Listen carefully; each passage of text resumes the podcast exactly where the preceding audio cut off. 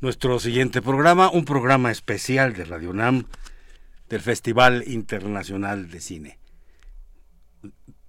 Tenemos un programa, les saludamos, muy buenas noches. Eh, Manuel Silva Ruedas, controles técnicos, Roberto Baroníñez al micrófono. Nuestro programa especial de hoy, el retorno a la razón, Festival Internacional de Cine de la Universidad Nacional Autónoma de México en vivo desde la sala Miguel Covarrubias.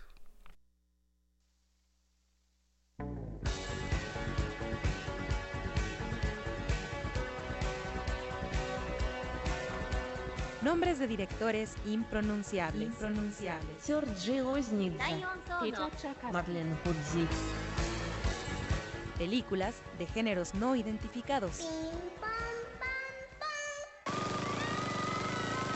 Lo mejor del cine contemporáneo nacional e internacional. FICUNAM 2016. Nuestro programa, El Retorno a la Razón. Todas las noches, del 23 de febrero al 2 de marzo, de 8 a 9 pm. Por el 96.1 de FM, Radio UNAM. Buenas noches, queridos radioescuchas. Estamos en el 96.1 de FM, como ya ustedes saben, en este El Retorno a la Razón, el diario oficial del FICUNAM, el Festival Internacional de Cine de la UNAM, en esta su edición 2016. Estamos como cada día aquí en la sala Miguel Covarrubias, en el lobby de la sala Miguel Covarrubias, en el Centro Cultural Universitario de CEU. Aquí transmitimos cada día de 8 a 9 nuestro programa el retorno a la razón.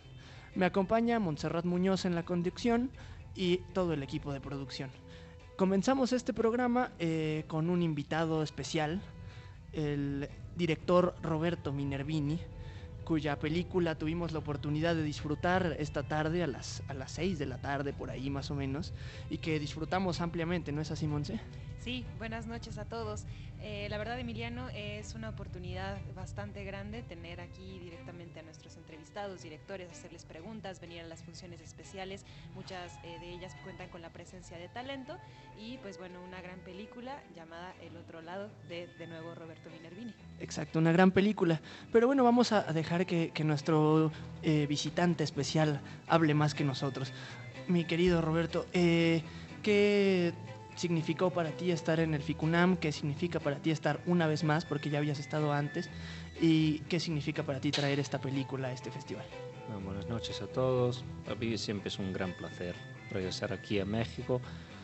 Mm, FICUNAM es mi mm, evento favorito para estrenar la película en México y, y así ha sido desde 2014 y y tengo relaciones muy profundas con el mundo, con el panorama cinematográfico mexicano y así que para mí esto es un gran evento, un pequeño gran evento. Claro. Oye, y traes El Otro Lado, se llama tu, tu película, que por ahí como pudimos ver en la función es, una mezcla documental, ficción, extraño, que se, se, se, generó por ahí un debate después.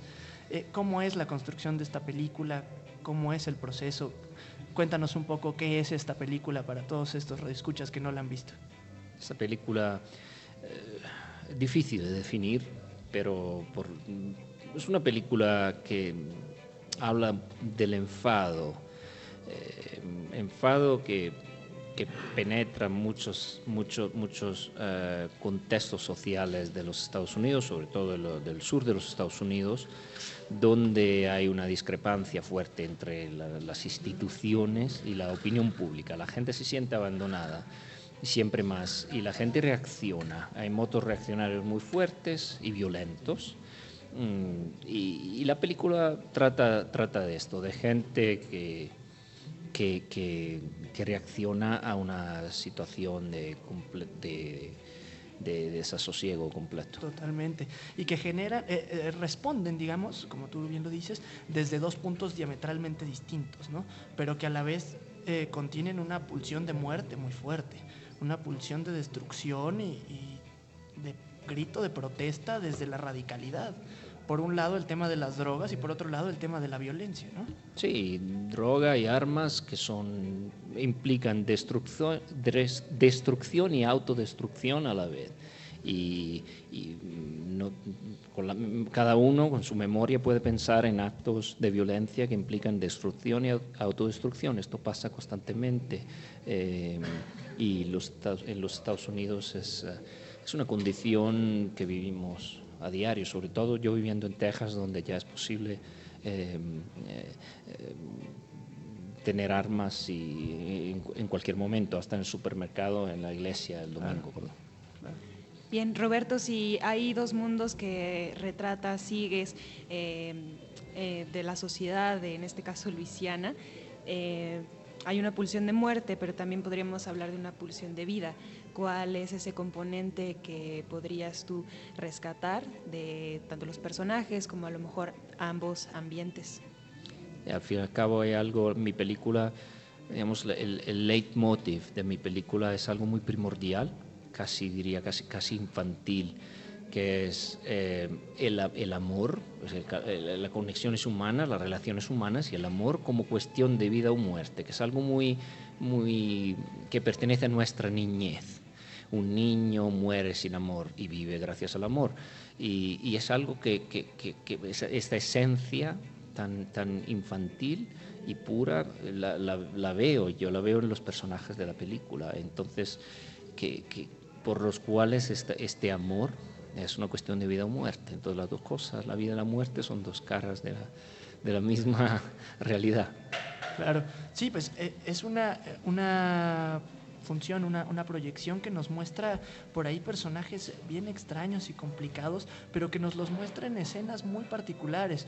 Estas escenas de amor entre, entre dos adictos para mí son fuertísimas. Me, gustaría que nos contaras un poco qué es para ti eh, enfrentarte de frente con estos personajes que no son actores, como bien lo decía, son, son personajes del mundo real y que tienen personajes que parecieran salidos de una ficción que cuentan historias que te llegan de manera profunda.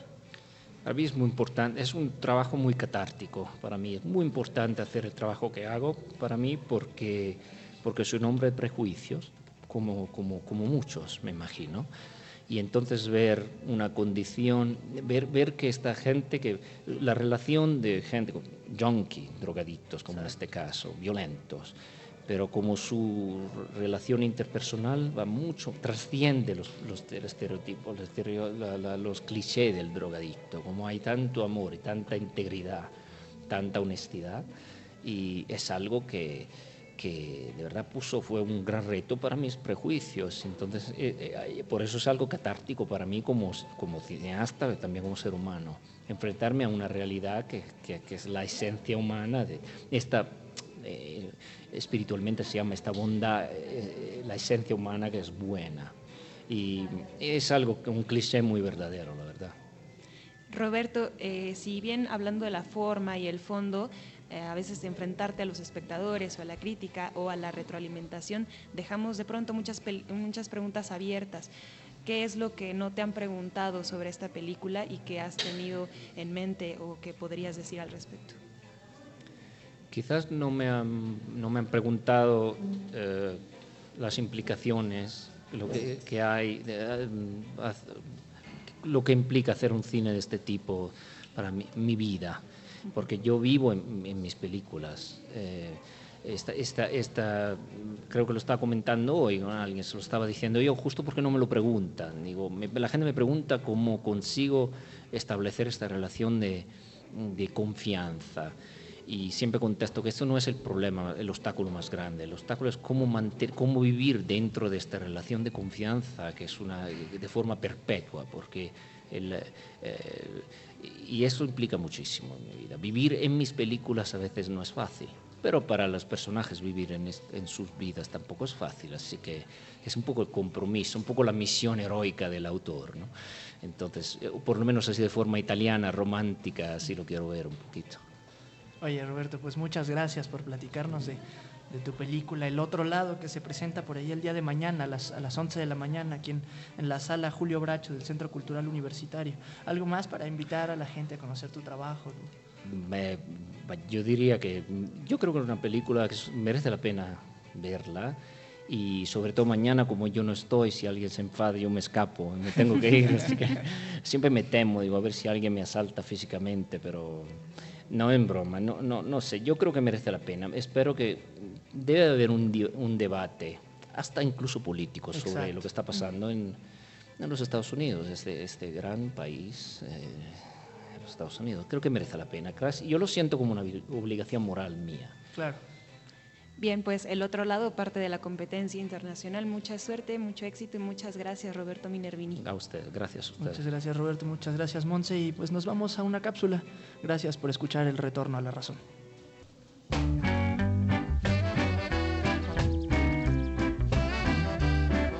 Retrospectiva Miguel Gómez. Como crítico, guionista y finalmente realizador, el portugués Miguel Gómez comunica sus experiencias de vida en la gran pantalla.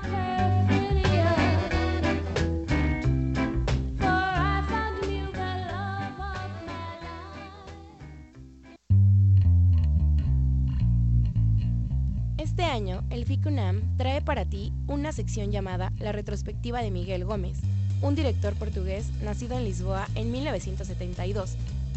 Por muchos años, él trabajó como crítico de cine en su país. Publicó diferentes artículos sobre la teoría cinematográfica. Estudió en la Escuela Superior de Teatro y Cine de su ciudad.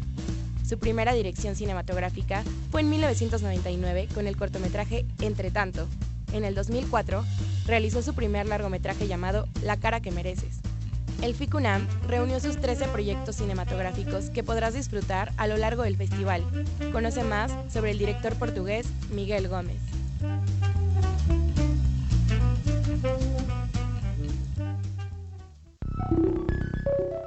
FICUNAM, retornamos a la razón.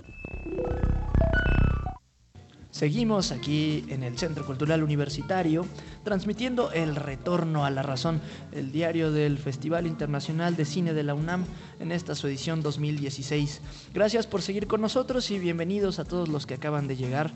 Estamos Montserrat Muñoz, Azul Palafox y Emiliano Escoto eh, platicando un poco de lo que está pasando día a día en este festival, un poco de los directores, las películas, las mesas de debate, las conferencias, todo lo que tenemos en este espacio lleno de cultura y lleno de buen ambiente. Pero bueno, vamos a lo que sigue, mi querida Azul, ¿de qué nos vas a hablar el día de hoy? Hola, buenas noches a todas y a todos, un gusto de estar acá. Pues les comento que hoy sí me di mi día cinéfilo y me vi tres películas y vaya que la he pasado muy bien y me vi justamente puras películas de la competencia internacional, pero mi última y con la cual concluí mi día fue la película de la Pasión de Cristo de Andy Gerif, Francia 2015.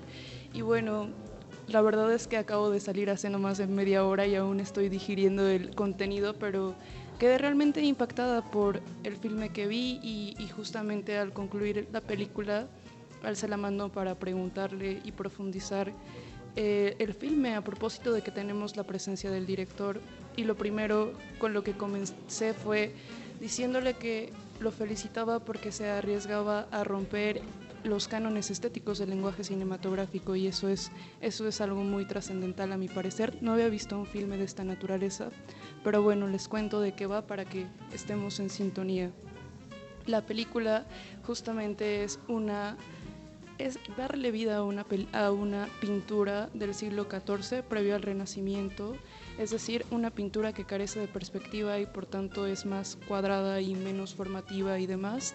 Entonces nos comentaba Andy Gerif que le interesaba esta pintura por las cuestiones políticas y también para darle vida a una pintura y para profundizar y volver a retomar el arte de hace muchos siglos. Y bueno, eh, eh, lo curioso por lo cual yo lo felicité en tanto a la revolución del lenguaje cinematográfico es que tenemos una pintura, les comento cómo es la pintura, es una pintura enorme que tiene 27 cuadros, es decir, la crónica de la pasión de Cristo. Entonces tenemos una, una, la pintura fija y lo curioso o lo hermoso también es que cobra vida cada cuadro según vaya narrando la, la, propia pasión de Cristo. Entonces de pronto tenemos la pintura en general, toda la pantalla, y vemos en el extremo superior izquierdo solo movimiento y de pronto se baja al, al extremo superior derecho y así se va moviendo de tal forma que nos narre la película. Cabe mencionar que tampoco hay mucho diálogo, o sea, por sí misma la, eh, la imagen nos está narrando cómo fue este asunto de, de Cristo, el crucifijo, Herodes y juzguenlo y demás. Entonces, a mi parecer es muy arriesgado lo que hace y muy revolucionario y, e indudablemente lo aplaudo porque intenta y pretende hacer otra cosa del cine muy ajena a la que conocemos. Naturalmente tenemos y conocemos muchas películas que de pronto le retoman algunas fotografías o algunas pinturas, pero justamente nos, rescatan a los personajes o nos hacen unos close-ups en tales motivos y demás para narrarnos de qué va la pintura. Pero justamente Kerif no lo hace de tal forma, sino me pongo la pintura en general y me pongo a darle vida a cada cuadro. Y así, en 61 minutos nos narra la pasión de Cristo Dick Gerif. Y, bueno, pues insisto, a mí me ha impactado, no había visto filmes de esta naturaleza, entonces agradezco a FICUNAM por ofrecernos este tipo de cine porque difícilmente encontramos y, y, pues comentarles que en general el director le gusta este rollo de la pintura indudablemente y lo manifestó y lo baja y lo, lo combina entre el lenguaje pictórico y el lenguaje cinematográfico y yo creo que es muy acertada su aportación y bueno eso eso quisiera comentarles y, y, e invitarlos sobre todo porque insisto difícilmente van a encontrar filmes de esta naturaleza y de esta estética tan revolucionadora y diferente. ¿Qué me decías, Emiliano? No, no, que, que estaba pensando con, con, lo que nos comentas, que de pronto ese es, es, uno de los privilegios del cine, no darle vida a lo que de pronto parecería que no tiene vida, buscar la manera de, hacerlo móvil, de hacerlo, eh, eh, digamos, activo, que, que, te mueva más allá de la simple contemplación, sino te, te, te envuelve y te hace formar parte de, de, de, aquello que nos está narrando, que nos está contando, ¿no? Y, y uh, rescato lo que dices, justamente este tranvía de, de, volvernos al siglo XIV es como por medio de una pintura y a la vez por medio del cine, es, es realmente algo muy diferente y extraño y creo que vale la pena arriesgarnos a, a ver este tipo de estéticas contemporáneas del cine. Claro. Y les agradezco mucho. Claro. Oye, pero dices que, que, todo tu día te la pasaste por ahí en el cine, ¿no? Por ahí yo las vi entrando juntas, Montserrat, Muñoz, mi querida Dulce. ¿Qué, qué vieron? Cuéntenme un poco. Eh, bueno, pues eh, empezamos con una sugerencia de, de, Azul. Fue una película rum, rumana que se llama El piso de abajo. O como, eh, sí, El piso de abajo, justamente. Y a mí bueno, les, les cuento uh, personalmente lo, lo, lo, que yo viví. Yo viví una situación un poco cómica. Para mí la película sí tenía alguna narrativa en la que ahí nada más lo voy a poner. Si en una película hay un perro, yo hago un gesto de ternura. Si lo veo en movimiento y lo veo haciendo su vida de, de, de perro, de repente a mí me, me, me, me, causa mucha empatía. Entonces, esta situación también eh, reflejada en una pantalla, pues me genera bastantes emociones. Ese fue el tinte más, más cómico que yo pude apreciar. La sala se percibía en otro ambiente, pero la trama es la siguiente, es la vida de una familia eh, típica rumana de un departamento, de repente eh, se, ya saben, esta, estas clásicas situaciones donde pegamos una oreja a la puerta del vecino y nos enteramos de su vida, de sus desamores, de sus peleas y ahora con, con estos edificios donde todo se escucha, pues bueno, una situación así pasa, eh, el hombre padre de familia se entera de algo que ocurre en, en el edificio y justamente ocurre en el piso de abajo. Hay una situación de dos amantes en conflicto y toda la resolución de, de la película. Me gustó mucho, salvo el, el, tema de que personalmente yo pude eh, intuir ahí un poco de comedia, pero es muy buena, mantiene a los personajes en una, en una temática muy de conflicto, de, de dilema moral y ver la interacción de, de, personas en otros países es muy rico. Algo que tiene el FICUNAM que a mí me encanta es una tendencia de los cineastas a retratar escenas o vistas de la vida contemporánea, de cómo se interrelacionan, cómo es el saludo entre la gente, cómo es eh, las reuniones familiares, a qué se necesitan las personas en otros, en otros países a ver el fútbol, qué es lo que comen, qué es lo que nos presentan en la mesa y en su vida cotidiana, cómo se transportan, cómo es el clima. Por ejemplo, de repente veníamos, veíamos una Rumania muy, muy soleada, muy casi una provincia italiana, cosa que yo a lo mejor no, no pensaría de un país con esa geografía. Entonces, descubrir eh, tanto la,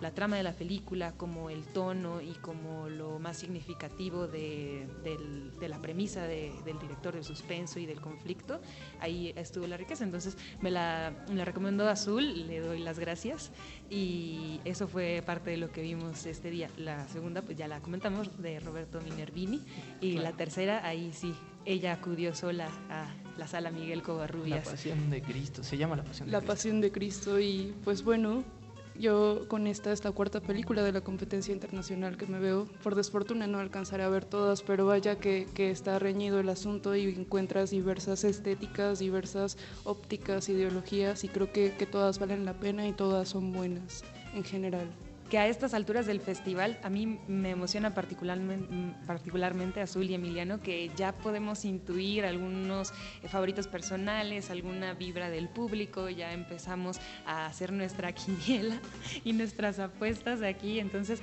si alguno de ustedes también tiene por ahí ya sus favoritos, coméntenlo en el Twitter, llámenos, pasen aquí al lobby de la sala Miguel Covarrubias de 8 a 9 y salúdenos para, para juntos hacer una, un, un panorama de, de, cómo podría ir esta competencia. Y no olviden también que, que, está el premio del público, ¿no? Claro, claro, claro, porque también si, si vienen aquí a, a las salas, nuestros compañeros del FICUNAM nos, nos, reparten unas hojitas que tienen premio del público y la categoría es 5 muy bueno, 4 bueno, 3 regular, 2 mala y 1 muy mala. Aquí tú marcas en el papelito tu opinión sobre la película, la depositas en una urna, eso se contabiliza y al final, aparte de la competencia, como bien lo decía Semi, es también el premio del público. Entonces, seguramente tendremos eh, la información de los ganadores primero que nadie. Exacto, todo, todos tenemos fuerza y voz en este FICUNAM, ¿no? Pues bueno, yo nada más quería cerrar este, esta sección diciendo que Un País Más Abajo, esta película de la que se hablaban, se presenta el día martes primero en el Cinépolis Diana, por ahí. Busquen, busquen los horarios a las 18 horas, me parece. Busquen, busquen la dirección más bien. Y bueno, pues seguimos con, con este con este programa nos vamos a un corte musical, un fragmento de la película Arabian Nights del director Miguel Gómez, que es una de las retrospectivas de este año.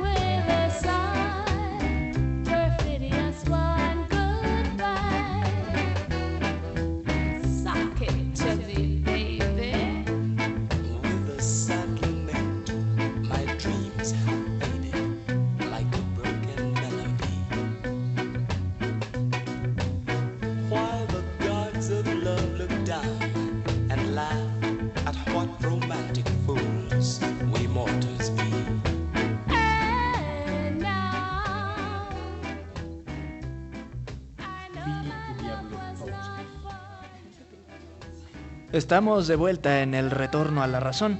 Seguimos aquí transmitiendo desde el lobby de la sala Miguel Covarrubias, es en el 96.1 de FM Radio UNAM. Eh, entre las actividades que tenemos este año en el, en el FICUNAM, eh, tenemos una función de gala, directo desde el Teatro Esperanza Iris en el centro de la ciudad. Por allá está nuestra compañera Liora. Liora, ¿estás por ahí? Hola, buenas noches a todos y a todas que nos escuchan. ¿Qué tal? ¿Cómo te va ahí en el, en el Teatro de la Ciudad? agarra saliendo de la función, la función de Las Mil y Una Noches de Miguel Gómez. En, ay, la verdad de estar dentro del teatro y ver una película dentro del teatro estuvo increíble, el lugar está precioso, el sonido súper bien, este, y todos como un poco más elegantes dentro de lo que es el ambiente relajado del Ticunam, pero se sentía como una emoción especial de estar en un lugar así. Y ya, empezó la película, la presentó el director, la presentó Eva es una película que me parece muy interesante, muy compleja, está dividida en tres partes, esta es solo la primera parte y a mí me pareció muy buena, tiene muchas cosas como, bueno, empieza, tiene la estructura de las mil y una noches, pero no necesariamente es igual, ¿no? No es como una mujer contando historias, son como varias historias que representan como como puede ser mitos un poco del pueblo portugués y también como la situación actual y se van como entretejiendo entre diferentes personajes que van contando como desde diferentes regiones de Portugal, como estas historias, ¿no? Y en momentos me parece muy clara y muy divertida y muy honesta y en otros un poco compleja y medio batida, pero habrá que ver las otras dos partes para ver qué tal. Oye, ¿y, de gente cómo estuvo? ¿Llegó mucha gente? ¿Qué tal? Pues cuando empezó estaba bastante vacío y se fue llenando conforme, conforme fue avanzando la película. Creo que estaba muy mal porque empieza, es como una historia dentro de una historia, entonces no sé si lo entendieron muy bien, pero pues la gente que llegó se estaban riendo, no vi gente salirse a pesar de que estuvo larga y creo que eso es buena señal. Y pues ahorita veo a la gente salir contenta, caminando por las calles del centro, hablando sobre lo que vieron. Bien, pues Miguel Gómez es uno de los directores a los cuales se le dedica una retrospectiva en este FICUNAM. Y pues bueno, ya tenemos las impresiones de la película, queremos saber también las otras partes. Los invitamos a que conozcan un poco más del cineasta y que puedas eh, contarnos un poco cómo se percibe eh, esta noche, como qué tipo de gente va, qué fue lo más raro que, viste, qué fue lo, lo común, encontraste a alguien conocido.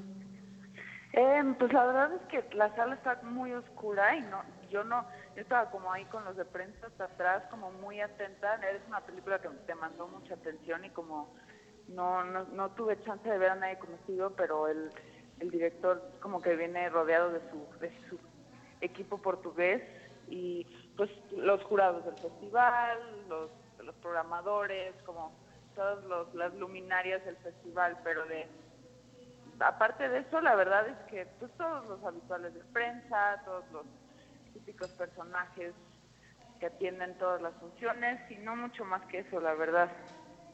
Oye, ¿y qué, qué sería como lo, lo, que a ti más, más te gustó? ¿La película, el ambiente, el lugar? ¿Tú recomendarías que, se repitiera este, esta función, en, pues, esta función de pues, gala? Creo que lo que tiene de especial que sea de gala es que en un lugar, en un festival donde no hay alfombra roja, que se haga en un recinto histórico y cultural que tenga que en el centro y que tenga este como gala y este elegancia como de teatro y que sea además una película que, que trata como sobre la mitología y lo clásico y eso me parece que podría ser una tradición muy bonita de, de de cada, si se inaugura de cada año. A mí me encantaría. Claro, que le, ¿Perdón? No, no, te digo que, que, le da este toque particular propio del cine, ¿no? Esto de la alfombra roja, un poco el bluff y esto tan, tan llamativo que, que tiene el cine de pronto, ¿no? Sí. Que, que sí, estaría, estaría muy padre que, que pudiéramos verlo cada año. Ojalá, ojalá se siga haciendo, ojalá tengamos más funciones de gala en este FICUNAM más adelante, ¿no, Liora? Sí, ojalá que sí. Ojalá Pues- que nos pongamos nuestros zapatos de baile y salgamos a ver películas al teatro. Exacto. bueno. Y se debería hacer no solo en el FICUNAM, sino más veces, ¿no? ¿Por qué, Sí. por qué tenemos que ir a, a Cinemex, a Cinépolis? No, ¿por qué no presentar funciones especiales de pronto de, de autores mexicanos importantes, de, de estos personajes que ahora están en el FICUNAM y que después del FICUNAM, quién sabe dónde más los volvamos a ver? Pues sí, buenas noches a todos y los que puedan darse una vuelta a ver esta y las demás películas de Miguel Gómez están invitados y la recomiendo mucho que todos vengan y se hagan su propia opinión y que la disfruten como todas las pelis del festival. Pues muchas gracias, Liora, por, por acompañarnos. Qué gusto tenerte, tener tu voz por aquí en, en el retorno a la razón. Buenas noches y un abrazo a todos. Pues esa fue Liora Split. Y seguimos con el retorno a la razón. Eh, esta noche vamos a regalar un libro de Jacques Rancière, el filósofo francés, llamado En los bordes del cine, que es parte de esta colección de cine y filosofía que está editando la UNAM. Es, es un libro en donde Armando Casas y Leticia Flores, dos investigadores bastante reconocidos en la facultad y en la universidad, eh, nos regalan este libro, no- nos, nos eh, coordinan este libro. Entonces, Monse, si puedes decirnos por ahí la, temática para, para los ganadores. Perfecto, pues miren, les cuento cómo se van a hacer de eh, libros increíbles. Primero, vamos a regalar eh, ejemplares a las personas que nos llamen al número 54 24 59 49.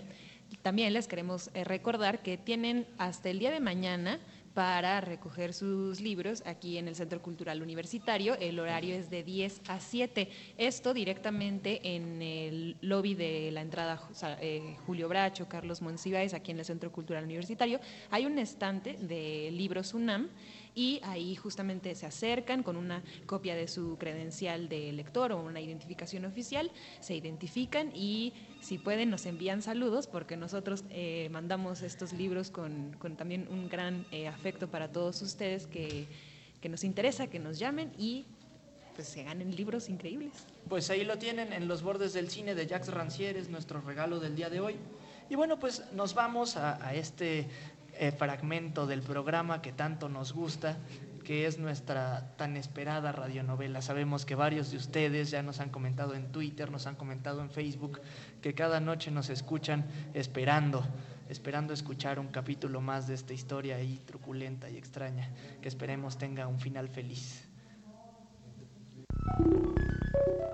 El retorno a la razón. Diario vivo del FICUNAM.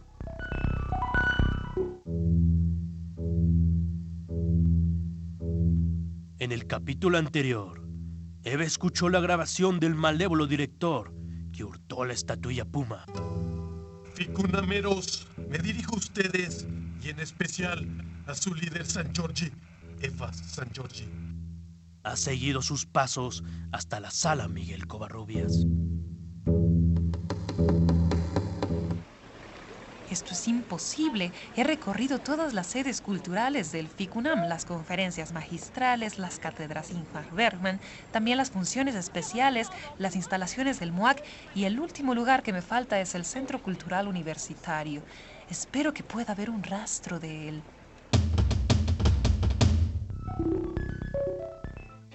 Hola, ¿qué tal amigos de Radio UNAM? ¿Cómo están? El retorno a la razón. Hola Eva, eh, muy bien, estamos aquí ocupados con la transmisión en vivo. Ya, yo estoy un poco desconcertada porque han robado los Pumas de plata y sin ellos no puede haber una premiación decente. Hola Ficunameros de Radio UNAM.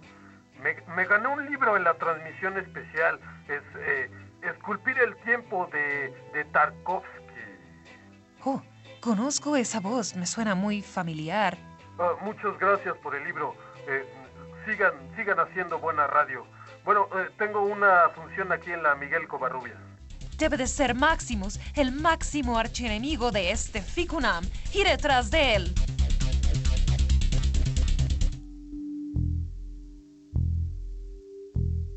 ¿Encontrará nuestra heroína al villano director de cine? ¿Podrá entregarse el premio el martes por la noche?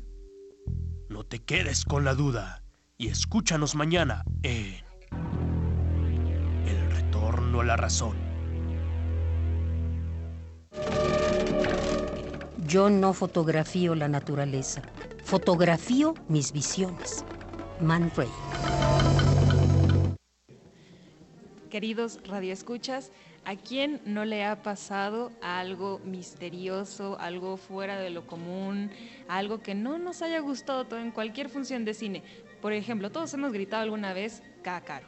Todos hemos silbado por ahí, todos hemos callado a alguien, todo, a lo mejor de, de, repente se pone una proyección chueca o sin sonido o empieza tarde o nos cortan los créditos. Esas cosas no nos gustan. Yo tengo la intuición de que todas esas cosas pasan por a lo mejor una especie de entidad macabra, no lo sé, pero estoy segura que hay alguien que quiere por ahí hacer algo raro. Los fantasmas del cine a lo mejor o algo parecido, ¿no? Seguro. Pues nosotros aquí en el Retorno a la Razón somos demasiado cinéfilos. Seguimos con el diario vivo del Festival Internacional de Cine de la UNAM. Yo soy Montserrat Muñoz. Esto es el 96.1 de FM Radio UNAM. Y como también ya hablábamos de este eh, afecto que les tenemos a todos nuestros radioescuchas, les queremos contar que el día de ayer hubieron ganadores del libro La obra cinematográfica de José Revueltas. Esta obra que eh, es un rescate de la figura de José Revueltas en el cine muy merecida, ya hablamos ayer del libro. Les quiero mencionar a los ganadores. Aquí van, Patricia Maqueda Ceballos, Patricia Paredes, Enrique López y Panza Muñoz. Ellos fueron los ganadores de nuestro increíble libro y podrán pasar aquí de 10 a 7 en el estante de libros UNAM. Muy bien, pues los esperamos, ¿eh? vengan por sus libros. Emiliano, eh, entre todas las pláticas que hemos tenido del festival, hubo una en particular que recordaré con mucho cariño. Te vi muy, muy emocionado al hablar de una película que ya nos contarás ahorita, no quiero spoilerarte en el título ni nada, pero me llamó mucho la atención tu, tu, reflexión, te vi realmente conmovido, un poco transformado después de que viste esta película que tiene una segunda parte y hoy fue esa segunda parte, una película una película bastante larga, pero quiero que nos cuentes qué es lo que ha pasado, quién es el director, cómo se llama esta película y qué es lo que piensas y sientes al respecto. Es una locura de película. Tú lo sabes bien, yo, yo he estado toda esta semana platicando sobre ella porque ya esperaba un poco de, de esta película desde que leí la sinopsis y leí lo que contaban de ella antes del festival. Fui, fui con grandes expectativas a verla y superó de una manera enorme todo lo que pudiera esperar de ella. La película es Homeland en inglés, se llama Pat Irak, Patria Irak Año Cero. Es una película dividida en dos partes porque realmente es un largometraje. La primera parte que dura tres horas, la segunda parte que dura otras tres horas y que tiene por ahí las, las dos veces que se ha presentado en este FICUNAM, tiene un, un intermedio entre, entre cada una de las partes. La primera parte, que se llama Antes de la Caída, eh, cuenta la historia personal del director. El director se llama Abbas Fadel, que es un director eh, construido eh, profesionalmente en Francia, pero es un director iraquí. Y entonces su historia personal es la historia de su familia en Irak en los años, entre los años 2002 y 2003, el tiempo en el que Estados Unidos eh, emprendió esta guerra salvaje en contra del régimen de Saddam Hussein. Pero es muy interesante eh, la reflexión porque me provocó, varias reflexiones. La primera de ellas es lo que comentaba el otro día, la, la, noción de la otredad. Eh, el mundo iraquí es un mundo completamente desconocido para nosotros me quedó clarísimo porque cuestiones tan básicas como el calzado y, sus nociones sobre, sobre cómo portar zapatos, sobre la idea de estar descalzos, a mí me pareció muy llamativo esta cuestión de quitarse los zapatos al entrar a casa. Y dije, claro, es, es muy lógico, tú metes la razón por la que usamos zapatos, o una de las tantas que puede haber, es para quitar, librarnos de, la suciedad de la calle. ¿Por qué llevar esa suciedad de la calle hasta lo más íntimo que son nuestros dormitorios? Demás? Digamos, cosas como, reflexiones pequeñas como esa me, hicieron pensar eh, el mundo de Irak. Es un mundo diametralmente distinto en religión, diametralmente distinto en, cultura, en comida, en, en, convivencia, en lenguaje. Es un lenguaje que a mí me parece en lo personal otro mundo. Pero tiene cosas en las que me pareció muy parecido, por lo menos a la cultura mexicana. ¿En, qué cosas? En que hay una desigualdad terrible. Hay ricos muy ricos y pobres muy pobres. Hay una noción festiva muy extraña que, que- rompe muchas cosas. Es decir, cuando, cuando los personajes cercanos a, la familia veían de frente a la guerra, la respuesta inmediata era la burla, era la risa, era la fiesta. Y en México tenemos algo muy parecido. Están por ahí las reflexiones que hizo Eisenstein alguna vez sobre el Día de Muertos. Esas reflexiones son muy amables porque hablan de, la, la fiesta del Día de Muertos. Y, a mí me, me recordó eso, ver, ver la manera en cómo pensaban la guerra. Porque hay un personaje que es el personaje más entrañable de la película, que se llama Ahmedi, si no, si no mal recuerdo. Puede ser que me equivoque y pido una sincera disculpa por eso. Pero él es el sobrino del director y se convierte como en el personaje principal porque es un niño de unos 12, 13 años y que tiene una fuerza y una vitalidad y- una genialidad maravillosa. El niño ponía, ponía cinta en las ventanas cuando su familia estaba muy preocupada por la guerra y él decía, no, es que hay que poner cinta en las ventanas porque si cae una bomba se revientan los cristales y nos pueden caer encima. Hay que poner cinta en las ventanas para que estos vidrios no nos caigan encima. Cositas como esa y, y la manera en cómo se burlaba con sus amigos, con su familia, la manera en cómo, en cómo de pronto decía, ah, va la guerra, por ahí hacen una broma, compran eh, despensa para, para protegerse de la guerra y, y hay unos pañales ahí. Dice, bueno, ¿y esto qué? Son, son para, para si hay armas biológicas, por si se utilizan armas biológicas en la guerra. Se ponían los pañales en la boca, se los amarraban y este niño eh, en este tono tan, tan lúgubre que es prepararse para, para una, una batalla con armas biológicas, él se ponía a hacer un show y a bailar ahí con, el pañal en la boca, diciendo, "Oye, esto es divertido. En algún momento el director le pregunta a este niño, oye, ¿tú no tienes miedo de la guerra? Y el niño responde, claro que tengo miedo, claro que tengo miedo, todos nos podemos morir aquí. Pero si me quedo con el miedo, no vamos a hacer nada. Y si no hacemos nada, no vamos a sobrevivir la guerra. Tenemos que sobrevivir la guerra. Tenemos que sobrevivir la guerra. Y este niño es un poco el motor de toda la familia para hacer un montón de cosas. Y es, es un personaje formidable que, que al final tiene un final trágico, completamente trágico. Y eso es lo único que, que quiero decir de la película, que es una película completamente humana, en la que narra por un lado la historia de la vida en Irak antes de la guerra, por otro lado la historia de la vida en Irak después de la guerra, y en donde el gran mensaje que me llevo es, siempre se trata del poder. No importa si es Saddam Hussein, no importa si es Estados Unidos, no importa si son grandes palacios, no importa si es el petróleo, siempre hay alguien que quiere tener más y hay alguien que para que ese otro alguien tenga más, tiene que tener menos. A mí me deja un mensaje de injusticia, de desigualdad y que es algo que se repite en México, en Irak y en todas partes.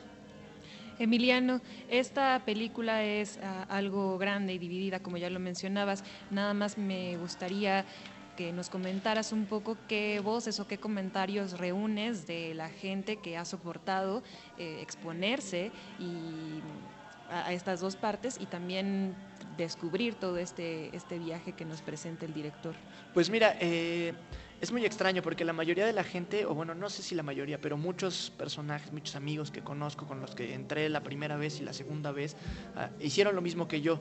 Vieron un día la primera parte, tres horas, y al otro día la segunda parte. O vieron en línea por ahí algunos de los de prensa, de la gente que trabaja en el festival, la primera parte un día y la segunda parte otro día.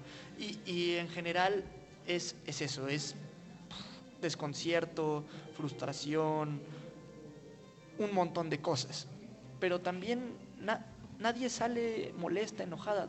Es algo tan humano, tan íntimo, que conmueve, realmente conmueve. En muchos aspectos, conmueve. Bien, Emi, muchas gracias por tus impresiones. Eh, la verdad a mí me dejas muy interesada en la película. Hablando también de este corte de exhibiciones que nos trae Ficunam, rescatamos una de las, de las retrospectivas de este año que es Marlene Kutsiev. Vamos a escuchar un poquito de información acerca de este ruso que también nos presenta esta bandera y este tinte del poderío.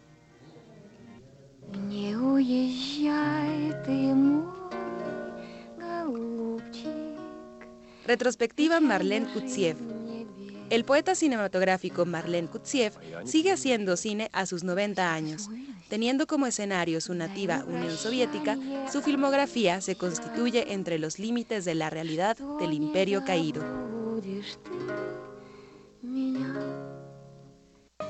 FICUNAM, sexta edición, presenta la retrospectiva del ruso Marlene Kutsiev, un repertorio de nueve filmes que van desde su primera película hasta su última cinta del 2015 titulada Kutsiev, La acción comienza, y la cual filma a sus 90 años de edad. Entre sus creaciones destaca El Bastión de Ilich de 1965, película galardonada con el premio del jurado en el Festival de Venecia y censurada por los soviéticos durante tres años, y posteriormente estrenada con el título I'm 20. La copia original de tres horas sin cortes se estrenaría hasta 1989, dos años antes de la desintegración de la URSS. Asimismo, destaca su ópera prima titulada Primavera en la calle de Sorechnaya, cuya historia narra la vida de una joven idealista profesora de literatura, quien tras llegar a dar clase a trabajadores de una fábrica, enamora al alumno más arrogante con quien tendrá choques ideológicos.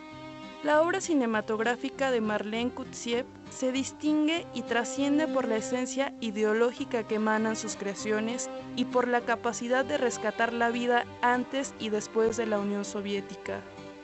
Fikunam te invita a disfrutar y conocer la retrospectiva cinematográfica del ruso Marlene Kutsiev. Para mayor información, consulta la cartelera de Ficunam. Ficunam, retornamos a la razón. Estamos de vuelta en el retorno a la razón. Seguimos aquí en el Centro Cultural Universitario, en CEU, aquí al sur de la Ciudad de México. Estamos por el 96.1 Radio UNAM. Esto es el retorno a la razón, a la, el retorno a la razón. Con R cigarro. Así es. Con R cigarro. Estoy con Montserrat Muñoz y con Carlos Narro, el productor ejecutivo de este programa y el principal provocador de que el retorno a la razón exista. ¿Cómo estás, Carlos? Este, contento, muchas gracias. Y muy contento. Yo no sé por qué a estos señores de la Academia Norteamericana de Cine les ha dado por competir con el FICUNAM y poner su Festival. entrega Entrega. exactamente cuando estamos a la mitad del festival. ¿no? Ya nos ha pasado el año pasado también, en fin. Pero bueno, pues ahora muy contentos porque vamos enterándonos de que Emanuel el Chivo Lubeski acaba de ganar su tercer Oscar consecutivo. Eh, El primer fotógrafo en la historia Un aplauso. de la industria norteamericana que gana tres veces el codiciado premio.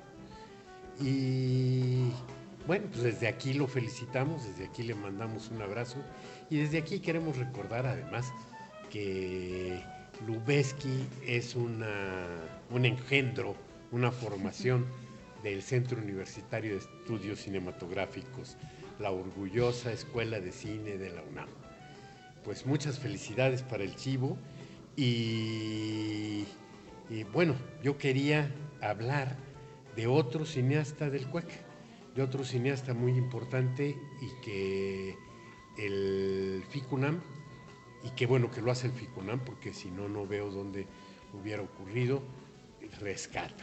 Leobardo López Areche, un hombre tan importante para la escuela de cine justamente, imaginémonos nada más, imagínense conmigo, este, queridos radioescuchas, un hombre que llega a ser conocido por el nombre de su escuela, como si Emiliano, como si Emiliano López, este, como si Emiliano Martínez le dijéramos este, filosofía y letras, o a Montserrat o Azul les dijéramos ciencias políticas.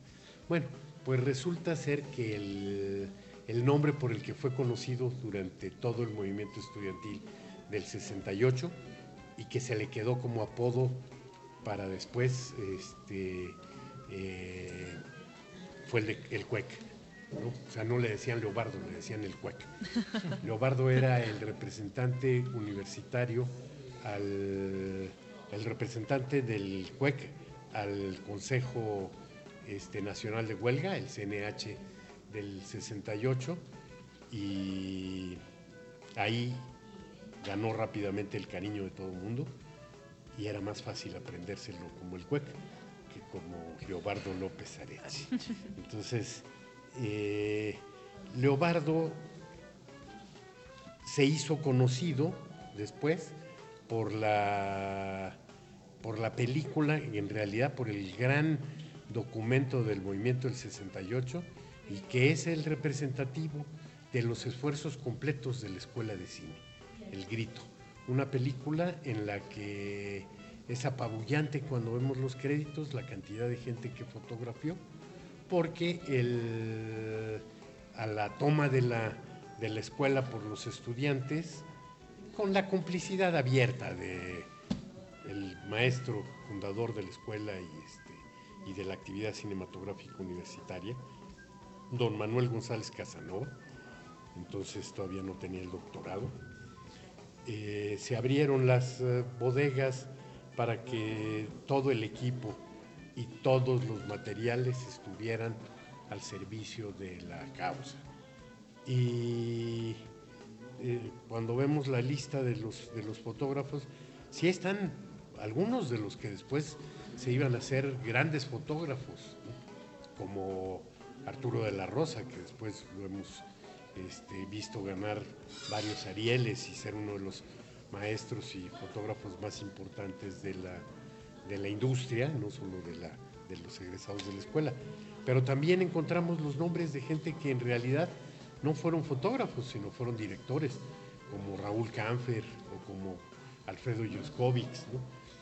Toda la escuela participó en el registro de lo que iba, de lo que iba aconteciendo. Así como nosotros somos el diario vivo del FICUNAM, podríamos decir que el CUEC hacía el diario fílmico vivo del movimiento estudiantil. Al finalizar el movimiento, había una cantidad enorme de, este, de materiales y en una asamblea de la escuela se decidió, hubo dos este, que se propusieron para organizar el, el material y la votación la ganó Leobardo López Areche. Entonces a él le tocó eh, hacer el, este, la película del grito y vuelve otra vez la complicidad del maestro Manuel González Casanova. El 2 de octubre no estaba filmado. De ese día, de toda la brutalidad y de todos los acontecimientos no había imagen.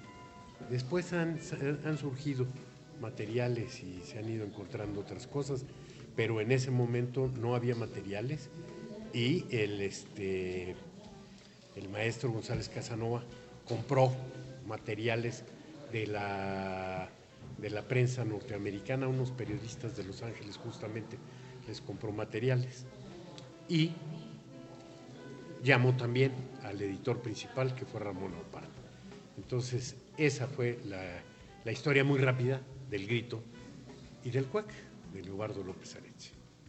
Que se presenta, ¿no? Ahora el archivo, una, una, selección del archivo se presenta en este FICUNAM. La obra completa. La obra completa. Este, Leobardo se suicidó, pues, eh, vivió muy poquitos, este, muy poquitos años, entonces creo que este, murió a los 28, 29 años. Entonces, eh, los cortometrajes nos mostrarán a un eh, cineasta experimental que posiblemente hasta hoy pueda ser valorado estrictamente como se debe. Claro, pues los invitamos a que, a que busquen la programación por ahí en, páginas de internet, en, redes sociales, y vengan a conocer estos, estos cortos que, como bien nos dice Carlos Narro, valen muchísimo la pena. Leobardo López Areche, que se presenta ahora en este FICUNAM 2016. Pero nos querías platicar de algo, mi querida Montserrat Muñoz. Quería hacerle un, un pequeño comentario a Carlos que mm, para, para, una generación que hizo toda una labor de, de, cine y fílmica, ahora para esta otra generación de pronto es eh, un enlace que, que, no, al menos no lo esperaríamos esta es la importancia de rescatar eh, material fílmico en colaboración con la Filmoteca de, la UNAM. Entonces quería nada más apuntar eso y que nos contaras cómo podría ser esta, esta suerte de unión, por qué a lo mejor esta, esta figura. Bueno, cuando yo entré a la escuela de cine ya Leobardo ya tenía varios años de fallecido. ¿eh? Entonces yo mismo no lo conocí, pero para nosotros era una leyenda así este, increíble. ¿no? Y conocimos ahí los cortometrajes, y conocimos desde antes, cuando le exhibieron los cineclubes en el, en el campus universitario, conocimos el largometraje. Eh, y ciertamente yo creo que el cine va vinculando generaciones. Es decir, tú no necesitas haber conocido a John Ford para disfrutar de la diligencia o para hablar de algo que le entusiasme a Azul y que deje de estar jugando con su teléfono, no necesitas haber visto Río Escondido para compartir la, este, la emoción que le despierta a la gente de, que tiene 70 años, o la gente que tiene 40, o a ustedes mismas. Perfecto. Pues los invitamos, queridos radioescuchas, a que vengan a conocer el, el trabajo de Leobardo López Areche. Este fue nuestro querido maestro Carlos Narro que está con nosotros todos los días como el Espíritu Santo cuidándonos y protegiéndonos para que salgan todas las cosas bien. Y pues ya tenemos un ganador para este libro de Jacques Rancière en los bordes del cine. El ganador es Enrique López Terrazas. Vengan mañana, ven, ven mañana por, por, tu libro aquí a, las instalaciones del Centro Cultural Universitario. Y todavía tenemos libros para regalar. Márquenos los teléfonos, eh, los teléfonos Montserrat Muñoz los tendrás a la mano. Yo no los tengo a la mano. Claro, sí, aquí está. Es el 54 24 59 49 directamente en coordinación con Libros UNAM. Directamente en coordinación con Libros UNAM. Seguimos aquí desde el Centro Cultural Universitario y nos vamos, nos vamos con nuestros patrocinadores. El Retorno a la Razón ofreció programas innovadores cada año y ahora eso ya es una realidad. El Retorno a la Razón ofreció gente joven e ingeniosa para sus programas y ahora eso ya casi es una ley. El Retorno a la Razón garantizó tener toda la información en torno al FICUNAM y eso ya es un hecho. Aún falta mucho por hacer, pero lo importante es que lo que el retorno a la razón promete, lo cumple. Buenas noches, lamentablemente tendremos que irnos, pero nos quedan todavía programas de este diario vivo del FICUNAM. Les tenemos recomendaciones, esperamos que puedan asistir al Centro Cultural Universitario el día de mañana a la sala Julio Bracho a las 11 con Historias de dos que soñaron. Eh, de Andrés Bustaman. También TAG, por si se la perdieron en el autocinema, va a estar mañana a las 8.15, eh, TAG de Sion Sono. Y por último, de Marlene Kutsiev, La acción comienza a las cinco y media. Y pues bueno, ojalá eh, puedan venir acá. Si están de 8 a 9, nos saludan en el lobby de la sala Miguel Covarrubias. Y también si van a las sedes alternas, a la Cineteca, al Cinepolis Diana, al IFAL y a los Faros, también por ahí eh, podremos todos disfrutar de la universalidad del cine. Cuéntenos también sus pareceres al Twitter, arroba el retorno guion bajo razón, ahí con el hashtag FICUFAN, que ha sido uno de los hashtags uno de los hashtags de, este año. Y mándenos chistes, acuérdense que, que Melissa Merlos normalmente es la encargada de los chistes, pero el día de hoy no hizo su trabajo.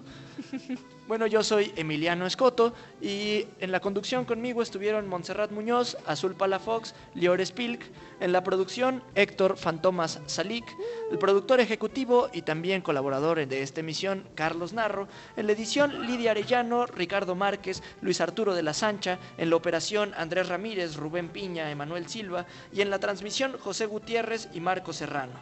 Saludos muy cariñosos a Andrea Yeriz, nuestra querida Huereque. Esto fue El Retorno a la Razón, el diario, el diario vivo del Festival FICUNAM 2016. ¡Que vive el cine!